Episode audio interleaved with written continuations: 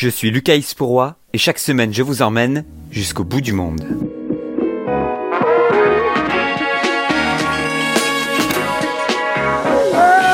Chaque semaine, nous allons dans trois pays pour découvrir les grands titres de l'actualité.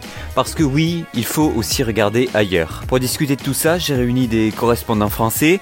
Ces correspondants sont des expatriés qui ont décidé de changer de vie et ont déménagé en Allemagne, aux États-Unis, au Brésil, au Japon, en Australie, au Maroc, en Espagne et dans bien d'autres pays. Ils nous raconteront leur nouvelle vie. Les trois pays à l'honneur cette semaine seront l'Espagne, l'Australie et l'Allemagne.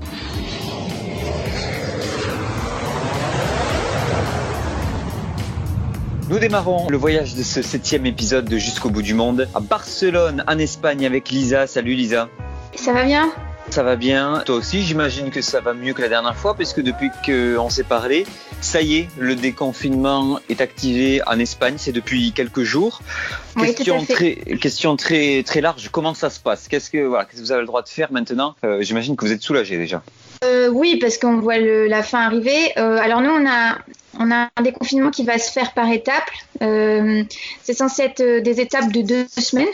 D'accord, en quatre étapes. Donc là, actuellement, on est dans l'étape zéro. Euh, globalement, c'est juste qu'on peut de nouveau sortir, se promener euh, selon avec des horaires bien précis. C'est-à-dire que si on est une personne âgée, un enfant, une personne justement majeure mais pas âgée, voilà, c'est encore la catégorie dont je fais partie. Moi, je peux sortir par exemple le matin et le soir. On a des, on a à peu près des créneaux de 7 heures par jour pour pouvoir sortir. Et à partir de lundi prochain, normalement, on est censé attaquer la phase 1, euh, qui inclut euh, la réouverture de certains petits commerces, euh, de, une capacité minime dans les, dans les bars. Donc ça, c'est par contre, c'est une, une décision au niveau national.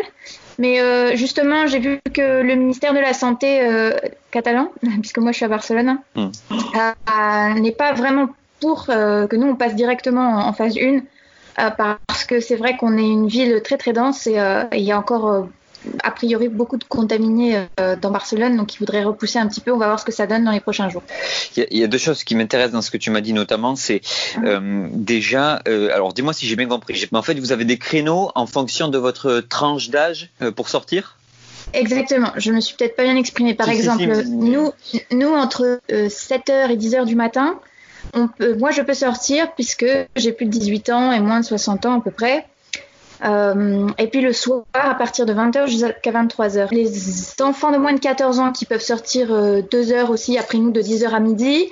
Après, il y a les personnes âgées. Après, il y a les 14-18, parce que oui, les 14-18, ils ont leur tranche à eux aussi. Et voilà, toute la journée. Bon, après, pour faire les courses, on peut sortir quand on veut, mais pour ce qui est de euh, bah, juste Du loisir. promener, voilà, faire du sport, parce que nous, on pouvait pas le faire, euh, contrairement à la France, et ben, on peut enfin. Et les enfants, les enfants qui étaient confinés euh, depuis des semaines, sans pouvoir sortir, et je peux vous le dire que les pauvres, on les plaint parce que moi, j'en ai euh, trois au-dessus. On peut vous dire que des enfants qui sortent pas pendant des semaines, c'est très dur. hein. C'est très dur pour eux, c'est très dur pour les voisins aussi, mais voilà, c'est c'est pas simple. Ouais. Et je t'ai aussi entendu parler de, de bars, de restaurants. Est-ce qu'ils réouvrent petit à petit déjà? Non, déjà non. Pour l'instant, on a toujours que les euh, boutiques, euh, enfin les magasins de bouche qui sont ouverts et encore pas tous. Et il y a encore des horaires euh, restrictifs. Donc la semaine prochaine, à partir de lundi, on est censé réouvrir les bars et les restaurants, mais vraiment avec une, je crois, à 30% de, capacité. C'est-à-dire qu'on ne pourra pas remplir tous ces endroits-là. Ce ne sera pas possible. Toi, tu es à Barcelone, comme tu viens de nous le rappeler. Tu as donc, euh, tu es toute proche de, de la Méditerranée. Est-ce que Ouais. tu as été à la plage? Ah mais non, je suis bien trop loin de la côte. Et je, on peut actuellement d'ailleurs pour le loisir, on ne peut se promener qu'à un kilomètre de chez soi.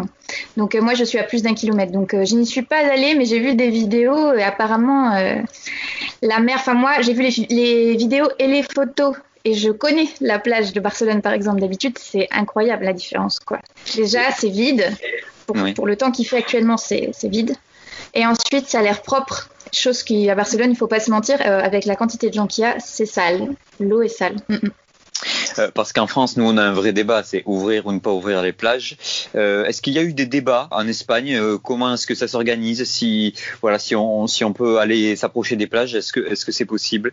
Oui, il y a eu des débats parce que il y avait quelques petites villes qui avaient bloqué dès le début, avant qu'il y ait euh, des restrictions complètes. Il y avait des villes avec euh, euh, qui étaient côtières qui avaient directement fermé les plages. Mais, mais ces villes-là se sont déjà relâchées, donc je pense que c'est déjà accepté euh, dans, dans, dans, la tête de tout le monde qu'on peut de nouveau circuler sur les plages. Par contre, l'eau euh, n'est pas accessible. Hein. La mer n'est pas accessible, on ne peut pas se baigner.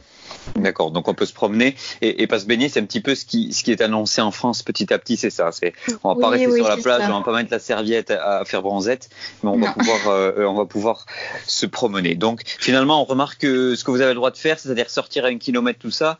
Nous, on se plaignait et vous, c'est votre première partie de déconfinement. Donc voilà, c'est, finalement, c'est ça. C'est, on retrouve ce décalage et, comme quoi, euh, si, il faut imaginer donc le confinement que vous aviez avant, qui était donc extrêmement restrictif. Dans cet épisode, j'aimerais aussi que que l'on s'ouvre un petit peu autre chose. On va arrêter de parler du coronavirus tout le temps. Et on va parler euh, de vous, les expatriés. Et ce qui m'intéresse euh, dans cet épisode, c'est votre arrivée dans votre nouveau pays. Toi, tu es, tu es arrivé en Espagne. il y a combien de temps déjà? Eh ben, c'était en 2015, donc euh, ça fait plus de 4 ans, bientôt 5 ans en fait, dans quelques mois. Est-ce que tu, tu, as vite réussi à t'intégrer dans la société espagnole? Est-ce qu'on s'intègre facilement? Alors, ça dépend. Euh, déjà, moi, je suis pas en Espagne pure, je suis en Catalogne, donc euh, ce sont des Catalans avant tout. Ensuite, euh, cette ville, elle est très cosmopolite. En fait, il y, a beaucoup d'étrangers.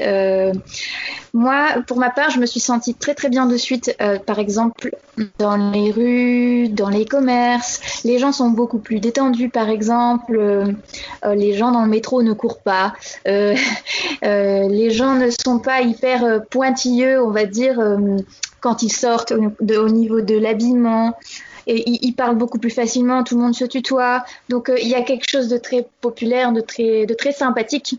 Euh, après, moi après dans mon école par exemple, honnêtement, j'ai pas réussi spécialement à me faire des amitiés. Peut-être c'est aussi la culture qui a créé ça. Euh, mais pour ce qui est euh, vraiment de, voilà, de, de, la vie de tous les jours, du quotidien, oui, c'est très facile, c'est très agréable. Et en plus, il y a une espèce de, voilà, de nonchalance du fait des horaires, puisque par exemple, euh, bah, il a fallu que je m'habitue à manger à partir de 1h30 du, du, midi, enfin le midi, entre 1h30 et 15h, 15h30. Donc voilà, ce sont des habitudes différentes, mais que à la fin, on, apprécie, on apprécie parce que ça nous laisse plus de temps, on est plus détendu. Moi, ça me plaît, tout ça, oui. Et, tu as parlé de ton quotidien et notamment tu, as, tu as dit que tu étais en Catalogne et pas tout à fait en Espagne. Et c'est vrai, moi qui ai de la chance d'être venu en Catalogne plusieurs fois, euh, je me débrouille en espagnol. Déjà, il y a cette barrière de la langue parce que là-bas, ils parlent catalan et on, enfin voilà, si t'as pas de, de, notion de catalan, euh, c'est assez compliqué au départ. Euh, oui et non. Je pense que hormis la ville de Barcelone, euh, dans les autres communes, euh, oui, c'est compliqué. C'est compliqué. En plus, moi, je vais tout vous dire, quand je suis arrivée en Espagne, je ne parlais pas un mot d'espagnol puisque j'avais appris l'italien. Et euh, pour moi, il fallait que j'apprenne deux langues puisque bah, l'espagnol, c'est, on va dire que c'est ce qui est le plus utilisé dans une ville aussi cosmopolite. Parce qu'en plus, il y a beaucoup de gens d'Amérique du Sud hein, qui, vivent ici. Euh, mais le catalan est nécessaire quand même pour, euh, plein de choses, puisque déjà euh, dans la ville, dans les bus, dans voilà tout ce qui est administratif, c'est toujours le catalan qui prime. Donc à Barcelone, on peut entre guillemets survivre sans le catalan, mais c'est vrai que plutôt autour, c'est vrai que c'est plus compliqué, oui, tout à fait. Si je te demande une différence avec la France, mais une différence positive, quelque chose qui t'a plu, tu t'es dit à ça, euh, moi je suis bien content d'avoir découvert ça et si je pouvais le ramener en France, ce, serait, ce serait chouette. Tu peux en donner deux? ah, Allez, je te l'accorde, allez. Ouais, non, mais je vais déjà redire le fait que les horaires, moi je trouve que c'est génial, euh, les horaires de d'aller au travail, de manger, parce qu'en fait euh, les commerces sont ouverts beaucoup plus longtemps aussi, puisque comme il y a une grosse pause le midi à cause de la chaleur, hein, les gens travaillent, les, les, magasins sont ouverts plus tard le soir, qui fait que quand nous, on travaille, mais qu'on a des horaires un peu plus classiques, c'est beaucoup plus facile d'aller dans les commerces, aller faire ses courses à 8h, 8h30, 9h parfois. C'est ça, détend parce qu'en France, je me, souviens toujours, avec ma maman, on était obligé de courir après l'école pour aller faire les courses et ça, c'est très stressant. Et euh, la deuxième chose, c'est juste euh, l'ambiance qu'il y a dans les bars euh, à l'extérieur parce qu'en Normandie, d'où je suis originaire, les gens font la fête, mais les gens font la fête chez eux, entre eux. Et ici, c'est vrai que non. L'habitude, c'est on sort, on va sur une terrasse, on se boit une cagna, donc c'est-à-dire une bière, et, euh, et, voilà, avec un petit tapas et, euh, et c'est cool quoi. Et les soirs de match en plus, quand il y a le Barça qui joue, avec le grand écran sur la terrasse, c'est plutôt agréable. Merci beaucoup Lisa d'avoir été avec nous pour euh, cette deuxième participation Jusqu'au bout du monde. On te retrouvera très bientôt. Cette fois, tu seras libre comme l'air, tu pourras faire tout ce que tu veux. Enfin, en tout cas, je l'espère et j'espère que ce sera aussi le cas pour nous ici en France. Merci à toi. Eh ben, merci à vous et bon courage en hein, France. merci, merci. Ça y est, on avance petit à petit, on se déconfine. Direction l'Australie.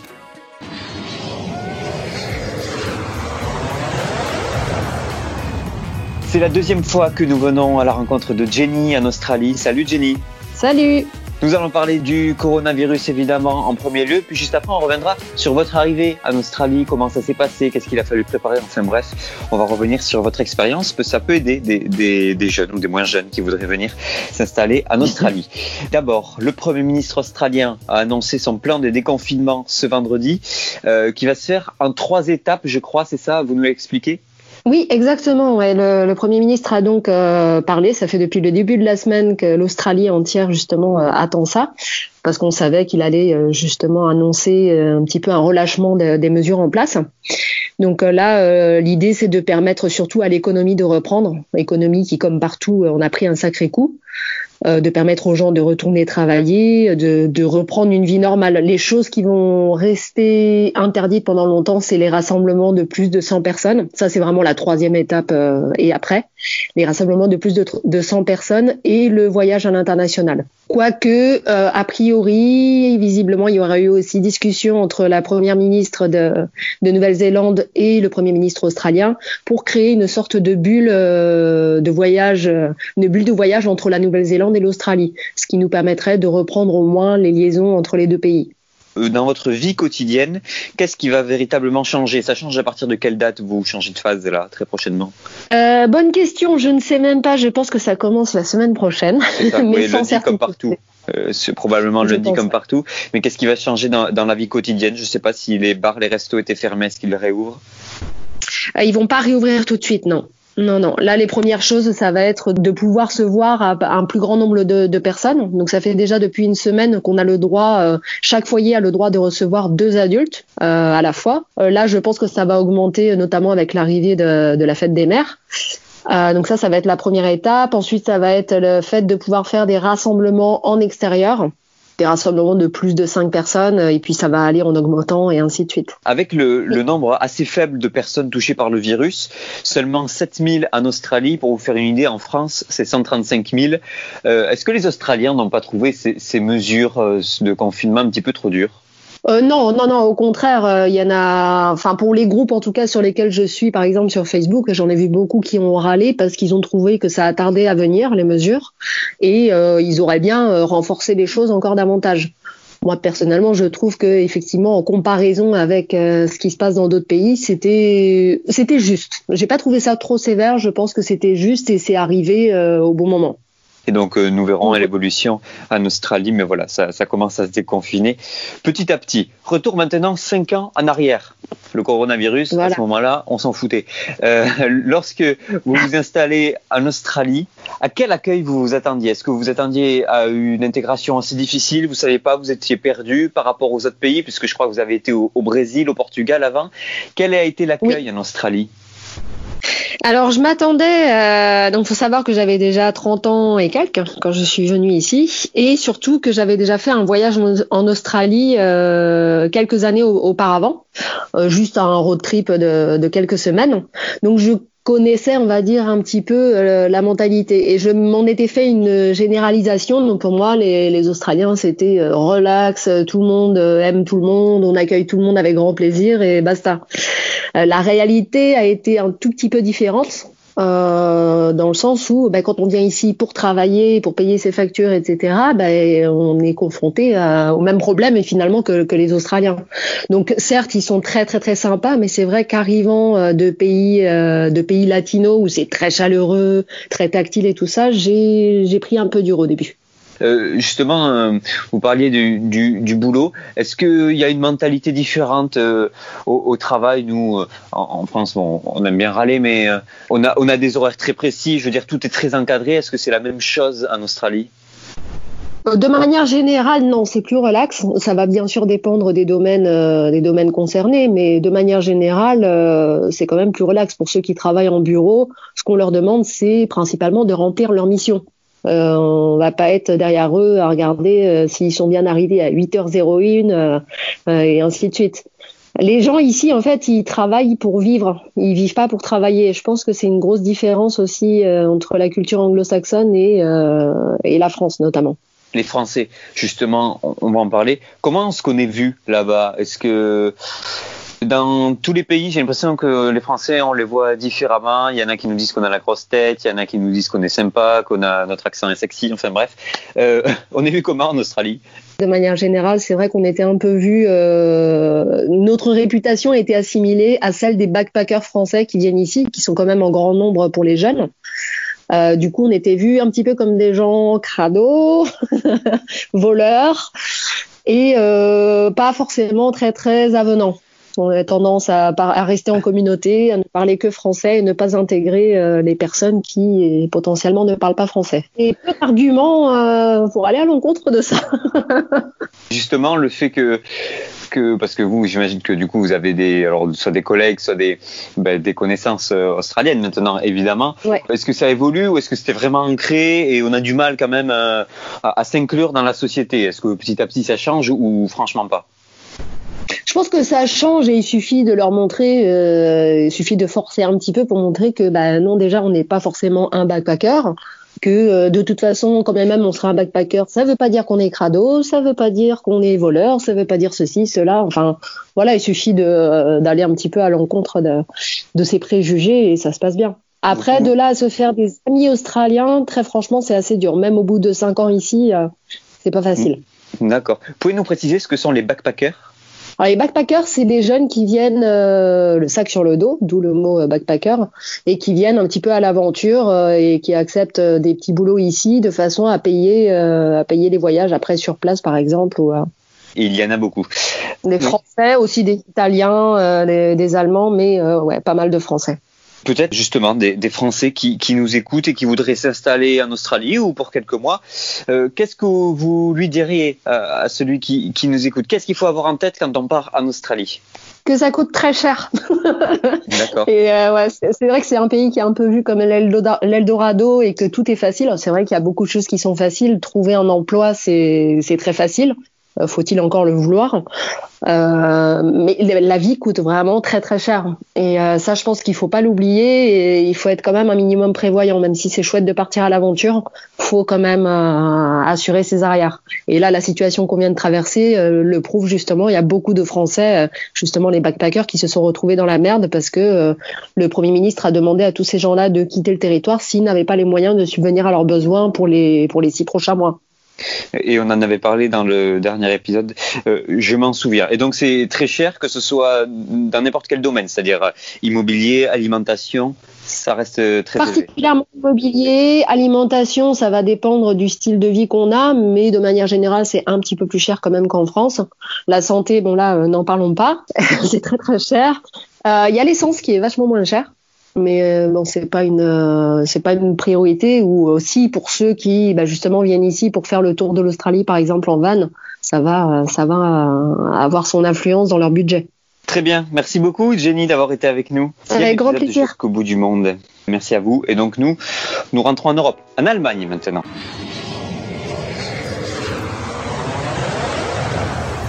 Nous terminons notre voyage de jusqu'au bout du monde en Allemagne à la découverte d'un nouveau correspondant. Salut Lucas. Salut, bonjour. Merci de nous rejoindre dans l'équipe des expatriés de Jusqu'au bout du monde. Juste avant de parler du déconfinement et de ta vie en Allemagne, j'aimerais juste voilà euh, que tu nous expliques un petit peu où tu es déjà en Allemagne. Où est-ce que tu habites? Alors j'habite à, Hambourg, dans le nord de l'Allemagne. Euh, c'est euh, une ville Länder, hein, c'est une ville-région en tant que telle. J'habite là-bas depuis septembre 2011 voilà, j'y vis très bien et aujourd'hui, ben voilà, j'ai ma petite famille, je suis marié, j'ai une fille et, euh, et, je voilà, je suis très heureux de ma vie là-bas. Pourquoi Hambourg? Pourquoi Hambourg? Parce que euh, ma femme euh, habite à Hambourg et vient de Hambourg. Euh, j'ai fait quelques voyages après mes études en France. Je viens du nord de la France, à la base de Roubaix. Et, euh, et, voilà. Et à 24 ans, j'ai décidé de, de, partir un peu à l'aventure. Première fois que je prenais l'avion, et je suis allé en Australie. Et en Australie, j'ai rencontré justement ma femme actuelle. Euh, donc c'était en 2009, hein, en ce temps-là. Et donc voilà, on a voyagé ensemble. Et au retour, je vais finir mon master à Roubaix. Je l'ai fait, et j'ai décidé de la rejoindre. J'ai passé quelques week-ends à Hambourg entre deux et j'ai trouvé cette ville magnifique. Et, euh, et, voilà. Et une fois que tu quittes Roubaix, euh, t'as plus envie d'y retourner entre guillemets. et, et aujourd'hui, tu fais quoi comme boulot là-bas? Alors, euh, je travaille dans une, dans une boîte qui gère un, un, un logiciel de gestion des euh, salles de gym. Donc, en fait, je me suis spécialisé dans, dans l'ouverture de, sur la France d'entreprises allemandes. Donc, j'ai aidé la cinq entreprises euh, à démarrer leur business en France. Hein, et donc, plutôt des startups dans le, dans le côté bon, voilà, software.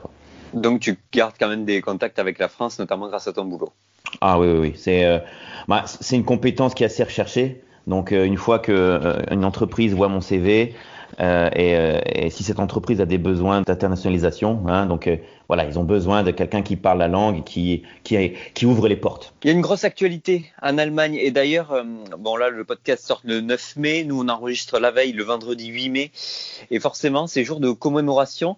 Donc nous, on l'a célébré en France. On l'a célébré. C'est-à-dire que sur les Champs-Élysées, il y avait Emmanuel Macron, mais c'était absolument vide, forcément, puisque tout le monde a dû rester chez soi. Il y avait aussi Nicolas Sarkozy, François Hollande. Euh, comment ça se passe le 8 mai en Allemagne? Est-ce que c'est, entre guillemets, célébré? Il y a des, comme nous, des commémorations alors à, Hambourg, non, c'est un jour ouvré comme euh, tous les autres. Euh, on peut bien sûr voir ben euh, sur Internet ou à la télé, il y a forcément un petit reportage qui va sortir pour remémorer hein, ce, moment, qui est bien sûr douloureux hein, dans la mémoire des Allemands. Hein. c'est quelque chose que on évoque peut-être avec un autre angle que par rapport à la France. Donc c'est c'est pas fêté à proprement parler. Non, non. C'est plutôt, euh, on réinforme, on remontre des images, euh, voilà, de, de, de, de, la fin, hein, de, des Russes qui entrent euh, en, Allemagne, et, et voilà, c'est pas, voilà, c'est pas un jour de commémoration spéciale. Bon, voilà pour le petit point sur le 8 mai 45. On revient au 9 mai 2020. C'est le moment du déconfinement. Angela Merkel, notamment, l'a annoncé il y a quelques jours. Elle a aussi dit que si le nombre de cas repartait à la hausse après le déconfinement, elle imposerait un nouveau confinement qui serait beaucoup plus strict. Donc j'imagine que voilà, on, sort, mais on fait quand même attention. Raconte-nous ta nouvelle vie depuis que vous êtes entre guillemets libre. bah, c'est en tant que parent, euh, on célèbre depuis mercredi à Hambourg le fait que les aires de jeu soient réouvertes. Elles étaient fermées complètement. Donc euh, avoir un enfant à la maison, travailler en home office en parallèle, c'était vraiment pas facile. Et donc euh, voilà, c'est clair qu'il y a un petit vent de, de fraîcheur qui, qui, vient. Là, le, temps est beau en plus, beau fixe. Donc on sent que on se détend un peu. On a l'impression que la crise est derrière nous, même si euh, le port du masque est obligatoire dans les magasins, dans les transports en commun. Donc on voit hein, visuellement, on est encore en pandémie, c'est sûr. Euh, les, les, les, euh, les, queues devant les magasins sont, sont toujours très longues, euh, et toujours une limitation des entrées. Donc euh, ça reste quand même hein, quelque chose qui est très présent dans nos quotidiens. Mais oui, lentement, lentement, ça déconfine. Euh, bientôt, peut-être les magasins, là, les magasins peuvent réouvrir, mais sur une surface maximum de 800 mètres carrés. Et donc là, on sent que ça a commencé à, voilà, à se à se détendre un peu de ce côté-là, mais c'est clair que la menace est là, et si les cas repartent à la hausse, il y a un métrique qui est très simple, c'est 50 cas par 100 000 habitants. Si on atteint un nouveau par, euh, voilà, par euh, agglomération de 100 000 habitants, au moins 50 nouveaux cas en une seule journée, ça reconfine tout de suite. L'un des signaux que la vie reprend en Allemagne, c'est aussi le retour du championnat de football. Euh, c'est le week-end prochain. Comment est-ce que c'est vu en Allemagne le retour de la Bundesliga? Est-ce que ça provoque des inquiétudes? C'est plutôt de la joie? Ça veut dire ça y est, le sport reprend quand le sport reprend, bon déjà ça va mettre des occupations à la télé, ce sera plus, plus cool. Mais ça provoque quoi ce retour de la Bundesliga? On, va dire, qu'il y a deux sons de cloche. Hein. Certains, euh, certains sont un peu sur la réserve en disant que c'est trop précipité. D'autres sont plutôt très enthousiastes. Je dirais que du côté des footballs, des, équipes, etc., c'est plutôt positivement euh, pris. Tout le monde est content que ça reprenne. Euh, il y a un paquet, une sorte de règles d'hygiène qui ont été euh, qui ont été définies. Donc ça va être assez strict. Hein. Ce sera bien sûr à guichet fermé, que ce soit les entraînements ou les matchs en tant que tels. Euh, tout le monde, à part les joueurs et les arbitres, devront porter un masque. Donc sur le banc de touche, les photographes ou tout ça, donc devront porter les masques. L'entraîneur aussi. Par contre, il va pouvoir enlever le masque pour donner des indications puis le remettre. Donc c'est un peu euh, voilà, c'est un peu étrange et drôle euh, en même temps, mais euh, et voilà. Et après il y a des initiatives de la part de certains groupes de fans. Donc par exemple, je ne sais plus quelle ville, hein, je pense que c'est Dortmund. ils ont décidé en fait de, prendre un pool des meilleurs, des plus les plus hardcore supporters, et ils ont entre entre guillemets imprimer leur silhouette sur du, carton et ils vont les installer en tribune. Donc il y aura une sorte de faux public en carton dans certains stades. Euh, donc voilà, c'est c'est voilà, c'est vraiment, je pense, davantage positivement pris. Les gens se réjouissent, les équipes vont pouvoir avoir les droits TV aussi. Certains jeux vont être diffusés sur la télé gratuite aussi. Donc euh, voilà. Euh, après, d'autres sont heureux aussi parce que les équipes seront plutôt euh, en forme pour pour la Champions League qui va aussi reprendre. Euh, donc, de manière générale, je pense que les gens se réjouissent. Ouais ça se prépare et on rappelle que le championnat français a été définitivement arrêté et que les championnats anglais, italien, espagnol et portugais s'apprêtent à reprendre euh, à peu près aux alentours de mi-juin si tout se passe bien. Et comme tu l'as dit, la Ligue des Champions, ce sera plutôt euh, durant le mois d'août. On mhm. va arrêter de parler du, confinement et du coronavirus. J'aimerais plutôt revenir sur toi, sur euh, ton expérience. ben voilà, arriver dans un nouveau pays, ça va pas être facile forcément au départ. Alors surtout pour moi, j'ai l'impression que L'Allemagne, déjà, pour moi, il y a un truc évident, c'est la barrière de la langue. Alors, je ne sais pas si quand tu arrives en Allemagne, euh, tu avais déjà des notions, comment ça se passait? Mhm. Oui, j'avais fait allemand jusqu'au bac, en deuxième langue. Hein. J'avais fait le, parcours anglais-allemand. Et bon, faut, faut dire que j'ai toujours aimé les langues étrangères, donc c'était plutôt une de mes forces. On va dire que j'avais quand même les bonnes bases. Euh, je savais vraiment construire des phrases, je connaissais pas mal de vocabulaire. Après, ça faisait dix ans que j'avais pu euh, maîtriser, hein, parler du tout, donc ça a été quand même assez compliqué au démarrage. Hein. Euh, après, bon, euh, on s'y fait. Euh, j'ai tout de suite vécu avec ma, ma partenaire, ma femme, donc j'ai vraiment tout de suite été baigné dans une ambiance allemande, ce qui fait que beaucoup de Français qui viennent en Allemagne, que ce soit pour des opportunités de travail, etc., ont du mal à s'intégrer parce qu'ils restent un peu entre eux, parce que là-bas, la langue est encore plus forte pour eux. Moi, j'ai été aidé par ma femme et sa famille. Euh, mais euh, oui, je peux comprendre que ça peut être très compliqué si on n'a jamais parlé la langue. Mais bon, voilà, j'avais quand même une bonne, une bonne base. Au-delà de la, la, barrière de la langue, après, on s'intègre plutôt facilement. Oui, je pense que l'Allemagne est un pays qui intègre facilement. J'ai vécu ça de manière assez positive parce que j'ai été accompagné comme il faut. Voilà. Et j'ai eu la chance de trouver un travail assez rapidement dans une start-up euh, qui avait besoin de français. Et donc, euh, c'était une très très bonne entreprise où euh, voilà très internationale. Et donc, entre guillemets, j'ai pas souffert d'une période d'adaptation trop méchante. Après, c'est clair qu'il y a énormément de choses dans le quotidien qui qui changent, qui choquent. Et moi, ce qui m'a ce qui m'a vraiment choqué davantage, ben, c'est la personnalité des Allemands en tant que telle. C'est on a l'impression qu'ils sont beaucoup plus, euh, beaucoup plus froids, beaucoup moins, qui, qui apprécient un peu moins la vie que nous. Moi, en tant que Français, voilà, on est, on est un peu moins ponctuel, on est, euh, on, on, fait beaucoup plus attention à notre apparence, on est plus détendu, on, on, sort davantage. Et les Allemands ont plutôt une vie un peu plus rythmée. Euh, ils ont un, un, un, plus grand respect général des règles, hein, la propreté, le trafic. Euh, on sent que c'est une, une, chose qui, qui, qui, tourne un peu mieux qu'en France. En France, on est un peu plus sauvage, j'ai envie de dire. Donc ça, c'est vrai que ça, ça m'a un peu choqué au démarrage. J'avais l'impression parfois d'être euh, d'être un peu un hors-la-loi dans, dans, mon attitude. Et j'aime bien vous demander ça, les expatriés, s'il y a une chose de positive, une chose que vous aimeriez ramener en France. Alors ça peut être une habitude, ça peut être voilà quelque chose que, que tu as découvert là-bas. Qu'est-ce que ce serait? Je dirais, de manière générale, ce serait, j'aimerais vraiment qu'il y ait un, davantage de vivre ensemble en France, plus de respect, de respect dans la manière de vivre, dans, dans, le contact avec les personnes, dans la manière dont la propreté des rues, le respect des règles euh, du, de, de, la circulation. On sent que l'Allemagne est un peu plus, est un peuple un peu plus solidaire et euh, il y a une meilleure culture du vivre ensemble. Et pareil, et là, ça, c'est un peu lié à cela. Ce que j'aimerais vraiment en France, c'est que on, pense vraiment à, à, favoriser les nouveaux, les nouveaux transports. Là, j'habite à Hambourg et on n'a plus besoin de voitures. Et il y a des pistes cyclables partout, il y a des bus partout, il y a un métro partout. Tout est un peu mieux organisé et euh, on se sent un peu, voilà, on se sent plus libre et plus en sécurité. Dernière question qui n'a aucun rapport. Je sais pas si tu as entendu parler de ça. Nous, on a vu, moi j'ai vu cette info hier. Est-ce que tu sais quelle chanson est numéro 1 des ventes en Allemagne? Tu as entendu parler? Actuellement, non. non. ben, Figure-toi que c'est Slimane et Vita, le duo français.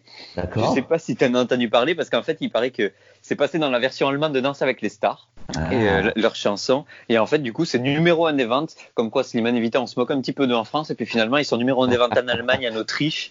Et donc voilà, c'est pour ça que je voulais savoir si tu l'avais entendu à la radio ou si tu l'avais entendu, euh, je sais pas, sur ton, sur ton téléphone. Non. Alors, je, je, je me souviens de, de Vita euh, il y a quelques années. Hein, je pense qu'elle avait sorti ah ouais. un titre. Voilà. Ouais, non, mais là, depuis, depuis elle, en sort, elle sort souvent avec Slimane. D'accord. voilà. J'ai pas entendu parler de ça. Par contre, je sais et on entend de plus en plus de chansons françaises à la radio allemande. C'est assez ah bon en, en, vogue. Oui, oui, et il y a même des chansons allemandes avec des paroles françaises. Donc il y a certains rappeurs qui, qui utilisent par exemple ben, voilà, des refrains en français. Euh, oui. Après on peut dire voilà il y a eu ben, Maître Gims qui a, qui, qu'on a entendu à la radio euh, assez souvent. Zaz a, a, eu un énorme succès il y a quelques années euh, en Allemagne, c'est sûr. Euh, ouais, ouais. Et bon, là, pour le coup, euh, je sais que Danse avec les stars en Allemagne, c'est quand même assez suivi. Euh, je regarde pas trop la télé, mais voilà. Et je peux comprendre que si la chanson sonne bien, euh, ça puisse marcher. Ouais. Eh bien, on pourra en faire peut-être un épisode spécial, voilà, sur la musique ou sur euh, l'impact français sur la culture des autres pays. Ça pourrait être intéressant. Merci beaucoup, Lucas, d'avoir été avec nous et à très vite. de rien. À très vite. Merci à toi.